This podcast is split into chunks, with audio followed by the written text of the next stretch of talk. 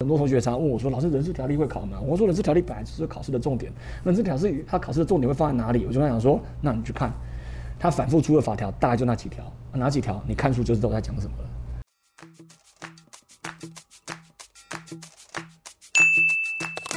呃，这是一个，这就涉及到一个东西，就是工具书的选择。嗯，就是说，呃，你要找到一本好的工具书，那你就要知道说，有些题目的题型有没有？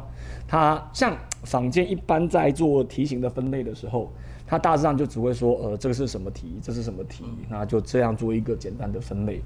那比较好的一些教科书的题型的用型，有没有？他就告诉你说，哎，它按照不一样的深浅章节，然后按照不一样的重点做题型的分类。那这样的好处是，当你 写到这个题型的时候，你就知道，哦，原来这个题型都是这样出的。嗯，久了你就会越来越熟悉这样的题目。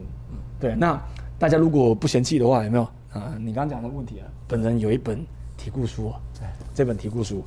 那如果你还没有写的同学，如果你已经在写的同学，你应该知道它的它的优点是什么了。嗯，那如果你还没有写的同学，有没有这害害怕的同学？这本你可以试着参考看看，有没有？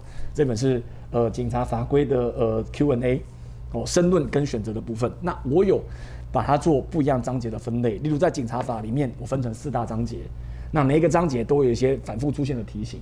他们说很多同学常问我说：“老师，人事条例会考吗？”我说：“人事条例本来就是考试的重点，人事条例它考试的重点会放在哪里？”我就跟他讲说：“那你去看，它反复出的法条大概就那几条，哪几条？你看书就知道我在讲什么了。”如果导致机会游行法？机会游行法我按照每一条的出题方式讲给你听，考最多的就十六条，十六条考法都已经考到烂掉了，看书就会写了。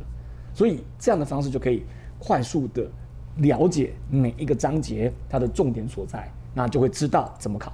那这个题目呢，我还把它做了一个分类，就是国考型的跟警大型的。通常考国考的同学。